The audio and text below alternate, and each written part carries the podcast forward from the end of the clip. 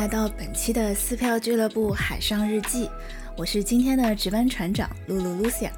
今天是四月十二日，也是我足不出户的第十二天。这次这波奥密克戎啊，我的想法几乎是两天一个变化。听过我们上期撕票收藏夹的朋友可能还记得，二月底三月初的时候，其实我还在澳门春游呢。那个时候。俄乌战争刚刚开始，香港的奥密克戎啊乱作一团，每天新闻上呢其实就是这两件事情往往复复，往往复复。那个时候的我心里想啊，我们生活在上海可真好。回到上海不久以后，其实就开始有散点的病例了，逐渐呢一部分的楼栋、小区啊到街道，甚至是行政区划，都开始陆陆续续的地区性的封控。这个时期，其实哪怕轮到我自己所在的小区有临时管控了两天做核酸，那个时候我都还没什么感觉。那个时候呢，已经开始有一些朋友开始在嗯社交媒体上面去做一些倾诉，比如说不想隔离啊，想要出门啊，或者是啊出了门真的好快乐、好幸运啊，类似这样的感慨。我在那段时间呢，其实除了核酸的那两天下了个楼，后面的几天的自由日反而门都没有出。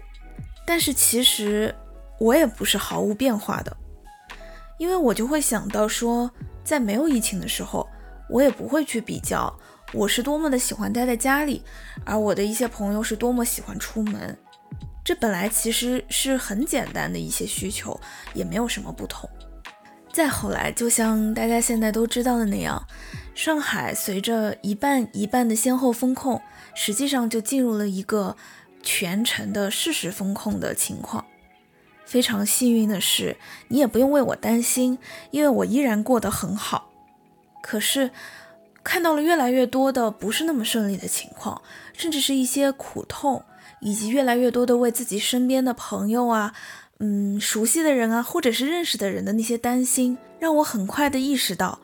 我可能就是那个幸存者偏差当中的幸存者本身。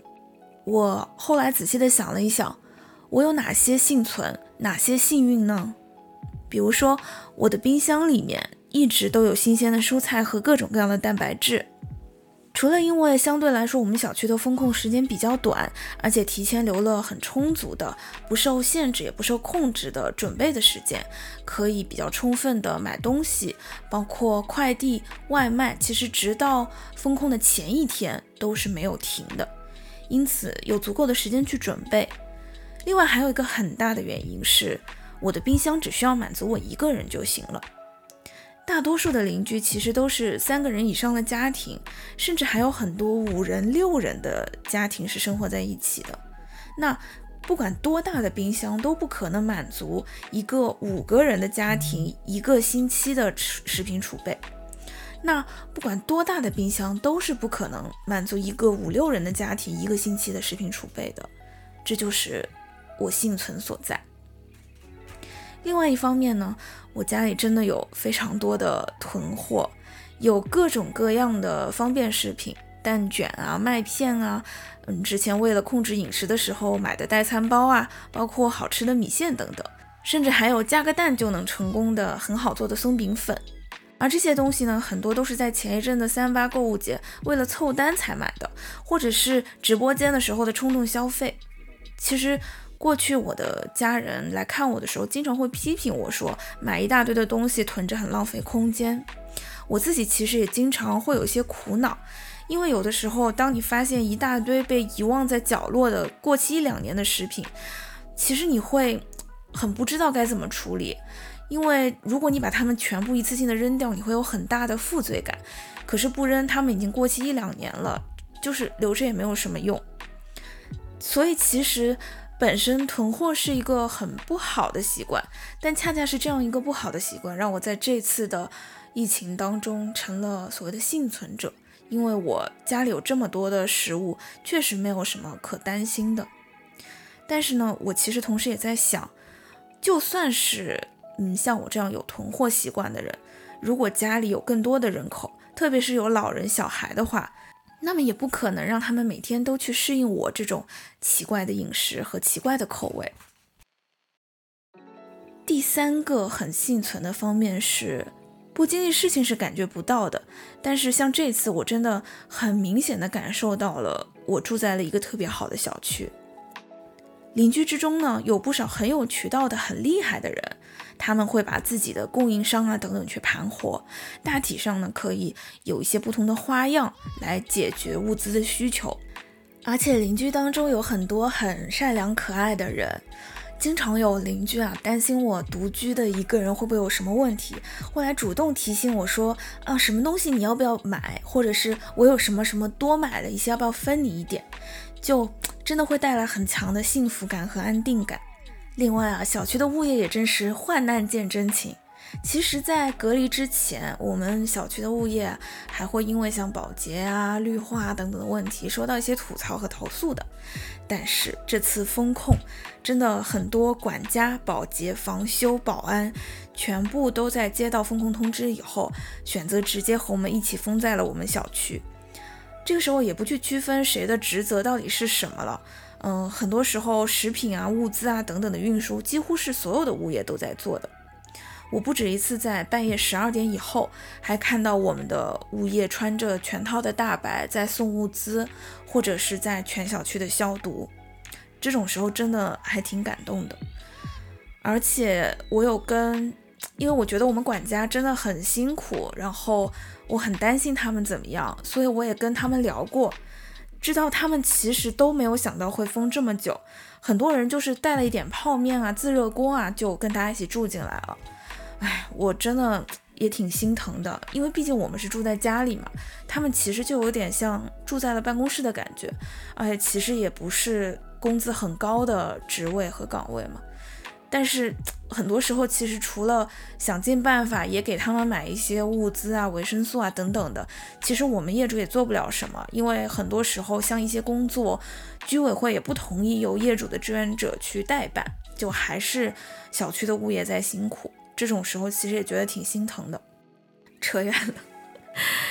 另外还有一个很大的因素，就是我几乎没有什么要担心的事情。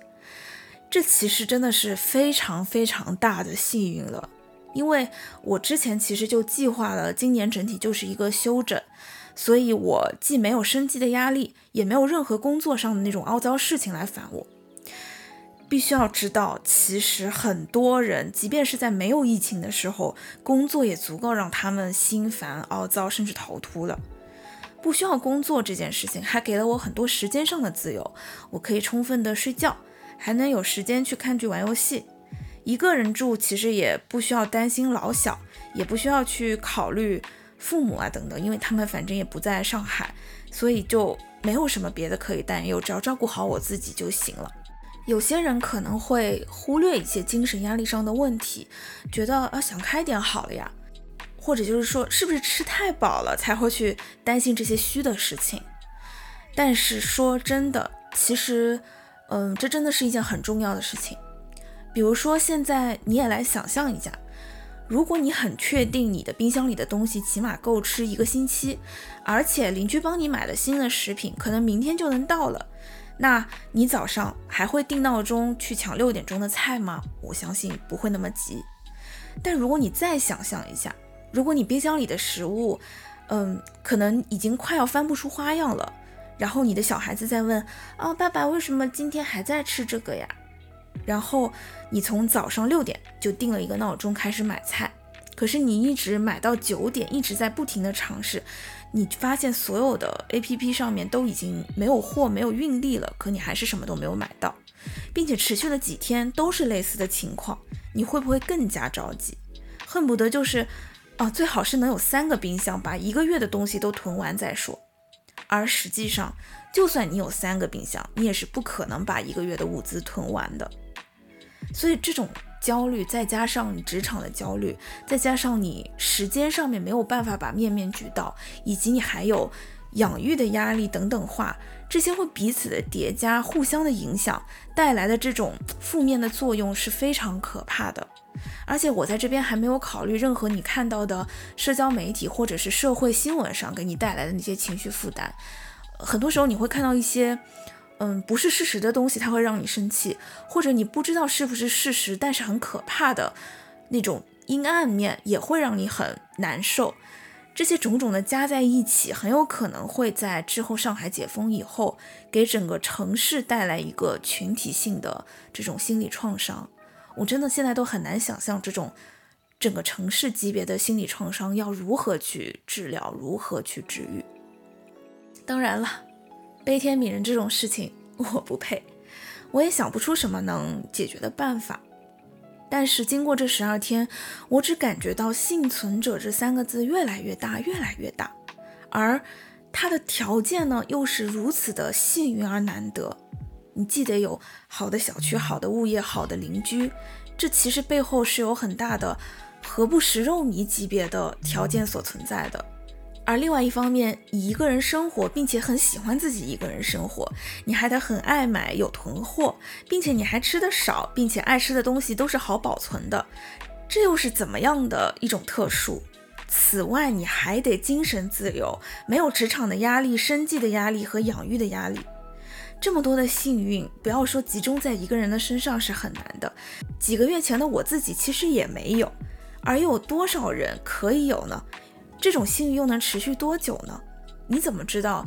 你能在每一次发生这种特殊的情况，你都能有这样的幸运呢？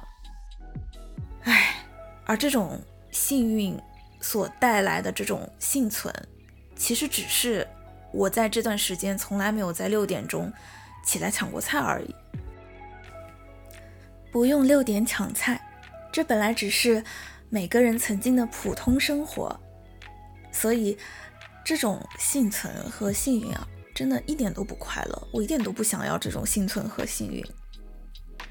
不过呢，这两天好歹也有好消息。昨天开始，上海的这种事实上的封城，终于开始有了一些转机，开始逐步的有一些区分了。所以我很希望听到这里的朋友，也能有这种幸运和幸存。相信总会好的。难得做一次值日船长，想要给大家唱首歌。这首歌最初是由王菲演唱的，由中岛美雪作曲，林夕作词，收录在九七年发行的同名专辑《王菲》当中。二零年的那波疫情的时候，王菲和常石磊曾经在一个线上义演里把这首歌改了改歌词，现在来听依然有一种温柔的力量。这首歌就是《人间》。我选了常石磊二零一三年的版本的编曲，试着也想给你唱一唱，给你传递一点点的温柔力量。但愿你的眼睛只看得到笑容，但愿你以后每一个梦不会一场空。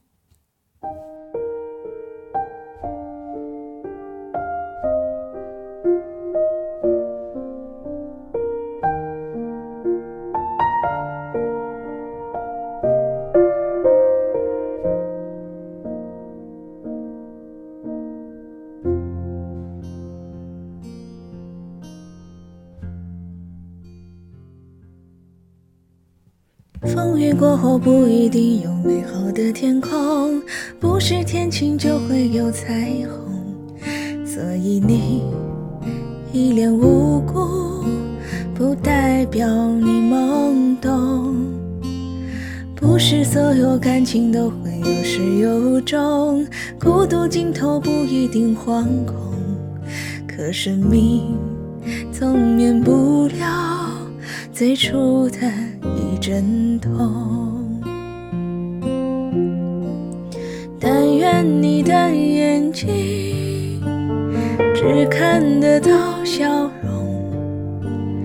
但愿你流下每一滴泪都让人感动，但愿你以后每一个梦不会一场